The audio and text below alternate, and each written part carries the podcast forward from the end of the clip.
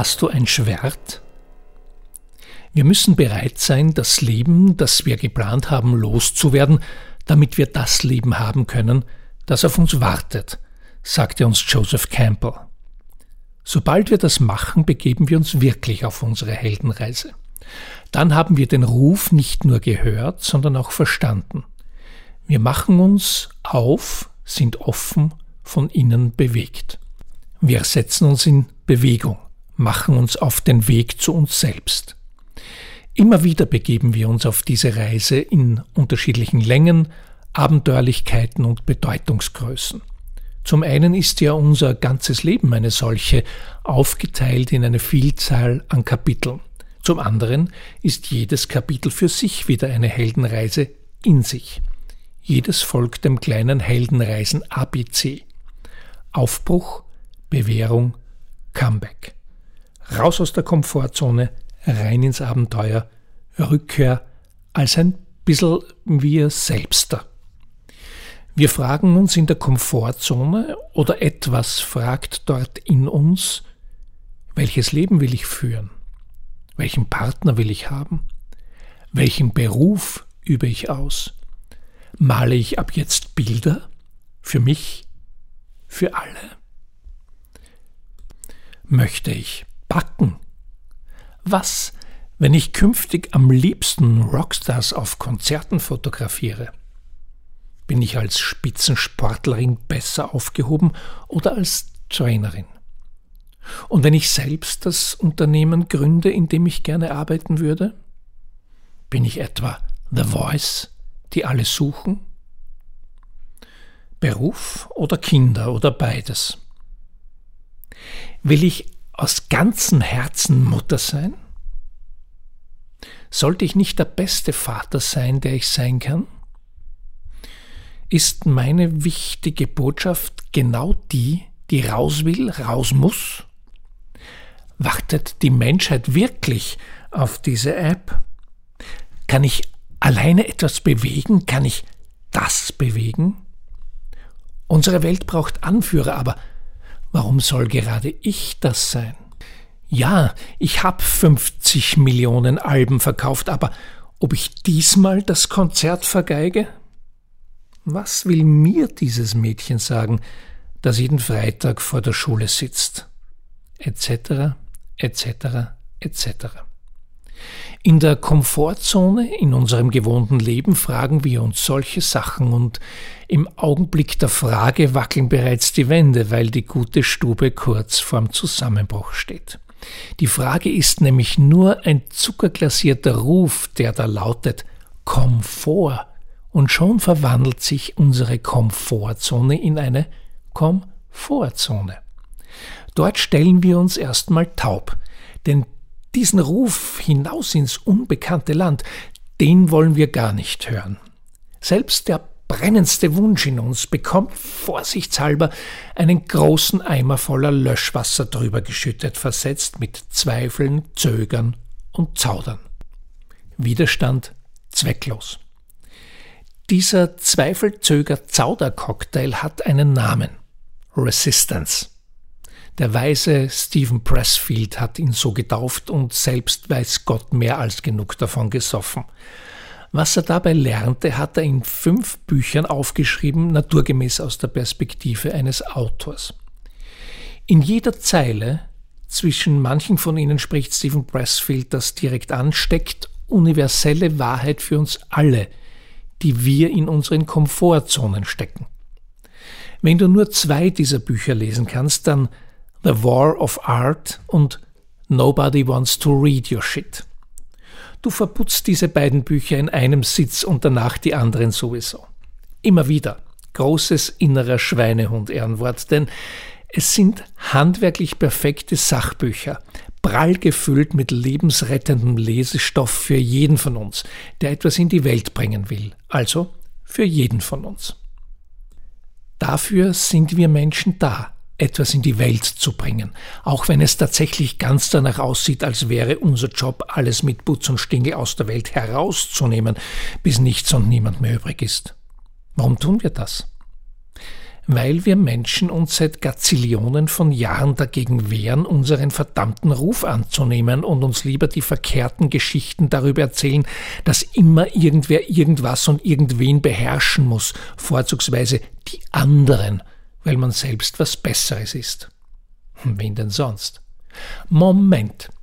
Ist es außerhalb dieses Faulbettes nicht so, dass der Mensch als einziges Lebewesen auf diesem Planeten Dinge erschaffen kann, ohne dass sie ihm direkt nützen, Kunst zum Beispiel, anders als Vögel, Schweine oder Biber, die sich eben nur ihre Heimstatt basteln? Ist es nicht so, dass der Mensch als einziges Lebewesen etwas verbessern kann und doch andauernd etwas zerstört, seinen Lebensraum zum Beispiel?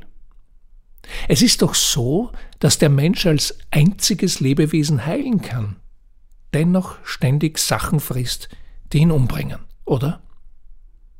Hörst du das auch? Ruft uns da irgendwas oder sind es nur 15 Millionen Nerze in Dänemark? Resistance Baby in der kollektiven Komfortzone. Der Schweinehund gibt nicht auf. Der innere Schweinehund schleppt ständig mehr Resistance an, immer wieder. Vielen von uns zu viel, bis schlussendlich der innere Wunsch zu brennen aufhört, die Flamme verlischt, der Ton verstummt. Denkste, der Ruf meldet sich irgendwann wieder. Irgendwann. Vielleicht erst nach Jahrzehnten, aber irgendwann unter Garantie in variabler Lautstärke, Tonlage und Orchestrierung. Er meldet sich als Erinnerung, als Aggressivität, als Wehmut, als Enttäuschung, als neuer Versuch, als Frustkauf, als zweite Flasche Rotwein jeden Abend, als Tinnitus, als Naturkatastrophe.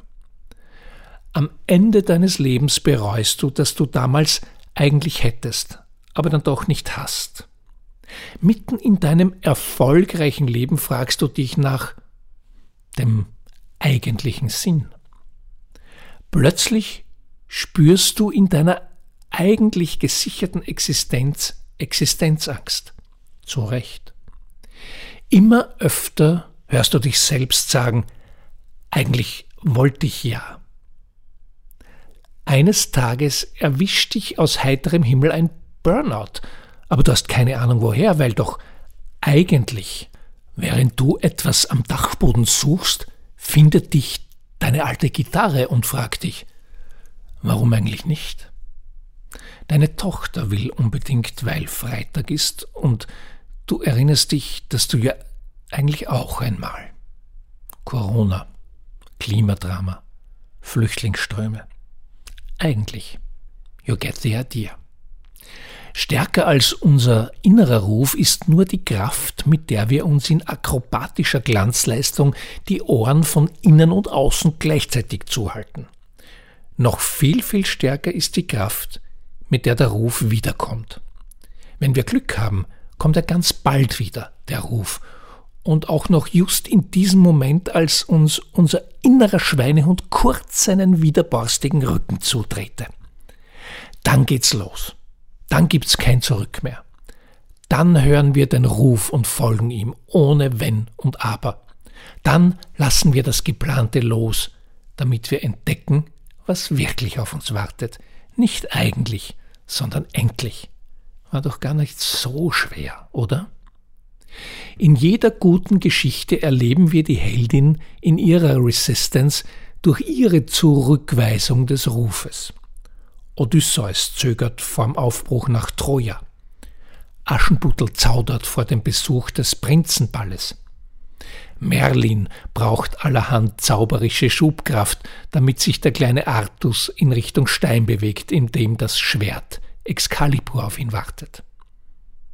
Dein Schwert wartet schon. Jetzt, wo wir gerade darüber sprechen, das Schwert Excalibur ein wunderbares Symbol für die endgültige Annahme des Rufes.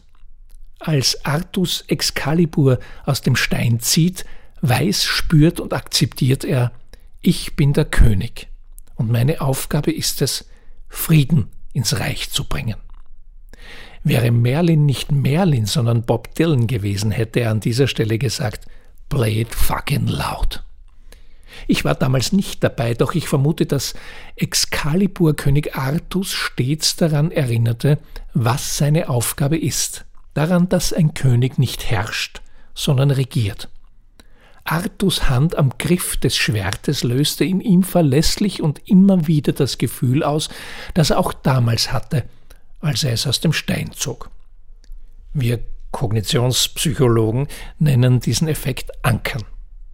Der Griff zu Excalibur erinnerte Artus in den Momenten des Zweifels an seine Berufung. Ja, Resistance never sleeps, auch nicht für legendäre Könige. Wir können uns seinem Vorbild folgend selbst ebenfalls einen Anker setzen, unser persönliches Excalibur bereitlegen. Hast du ein Schwert? Meines ist meine Füllfeder.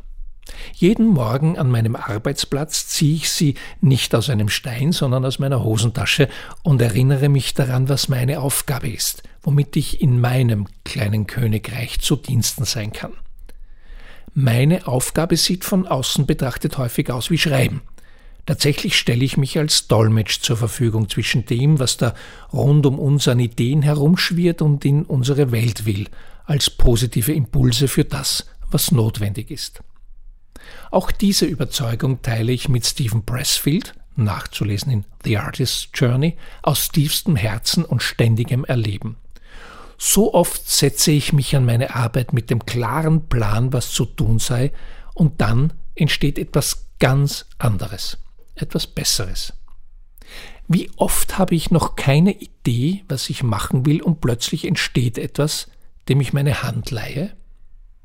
Oft sehe ich Dinge, die ich gemacht habe, kann mich aber nicht im geringsten daran erinnern, dass ich es tat. Habe ich auch nicht. Ich stellte mich zur Verfügung. Das geschah in meiner Zeit in der Werbung immer wieder. Das geschieht, wenn ich mit meinen Klienten an ihren inneren Brand Stories arbeite, das steht bei meinem Schaffen als Autor auf der Tagesordnung. Befrei dich. Zu meinen langjährigen Freunden darf ich Ronny Cocker zählen und freue mich sehr, dass er eine gute Stunde mit mir im Podcaststudio verbrachte. Dabei erzählte er, warum kämpfen können bedeutet nicht mehr kämpfen zu müssen und wie dadurch Sinn entsteht. Es geht auch um seine Heldenreise, die sich Joseph Campbell kaum hätte besser ausdenken können. Ronny ist nämlich einer, der seinen Ruf wahrlich angenommen hat und verstand, dass er zwar in der Sport- und Fitnessbranche arbeitet, sein Aufgabenfeld tatsächlich aber das Befreiungsbusiness ist. Aber höre in meinem Podcast mehr. Ronny Cockert ist ein Rebel with a Cause der als ehemaliger Open Taekwondo Weltmeister hautnah weiß, was Kampf bedeutet und wie das klingt, wenn Knochen brechen. Was Hoffnung bedeutet und wie das klingt, wenn sie platzt, das weiß Ronny auch. Aus ureigenstem Erleben und weil er einen Mordstrumbrocken Hoffnung bringt. Ins Flüchtlingslager nach Moria zum Beispiel. Du kannst übrigens Ronnys Arbeit dort bei Wir sind Österreich Hilfe auf Lesbos unterstützen. Wenn du dich jetzt im zweiten Lockdown von deinem Sofa befreien willst, stehen dir Ronny und sein Team online und kostenlos zur Verfügung. Auf rund 170 Trainingsvideos unter synergy.com Home-Based Rebels gibt's für uns Home-Based Rebels zu Yoga, Pilates, Fitness und Kampfsport alles, was der innere Schweinehund aus tiefstem Herzen hasst. Dazu auch noch ein Kinderspecial. Auf zur Resistance Rebellion. Fehlt dir was? Wir müssen uns nicht nur vom Sofa und von unserem geplanten Leben befreien, damit wir das Richtige bekommen, das auf uns wartet, wir brauchen dafür auch die richtige Perspektive. Die entsteht in der Geschichte, die wir uns in unserem inneren Selbst erzählen. Auch wenn wir keine jungen Könige in der Komfortzone sind, brauchen wir dabei mitunter Anstöße von außen – einige erprobt gute Tools, den geschärften Blick aus der Adlerperspektive.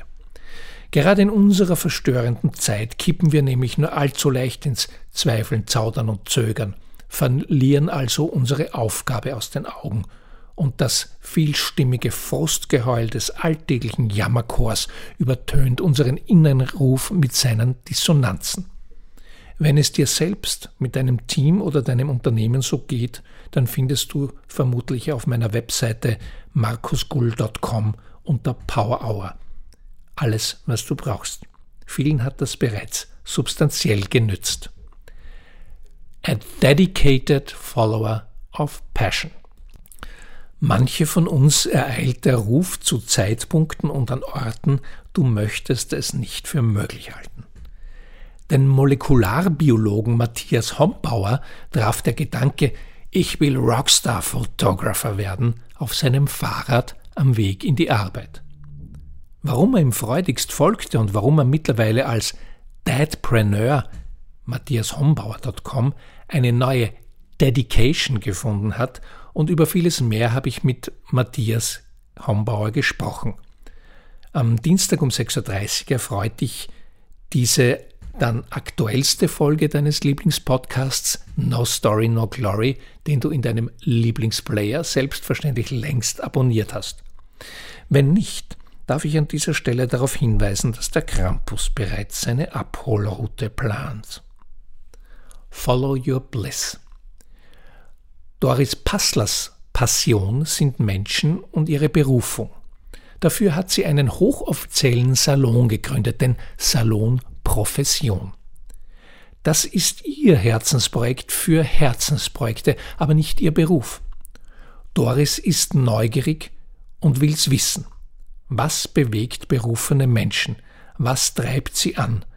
Wo finden jene Weichenstellungen statt, die dazu führen, dass sie machen, was sie erfüllt und Erfolg haben? Sie hat mich in ihren wunderbaren Salon eingeladen, dennoch fühlte es sich dort an, als würden wir an einem kühlen Herbstvorabend im Gastgarten eines Wiener Bäckereicafés sitzen, was daran lag, dass wir genau das taten.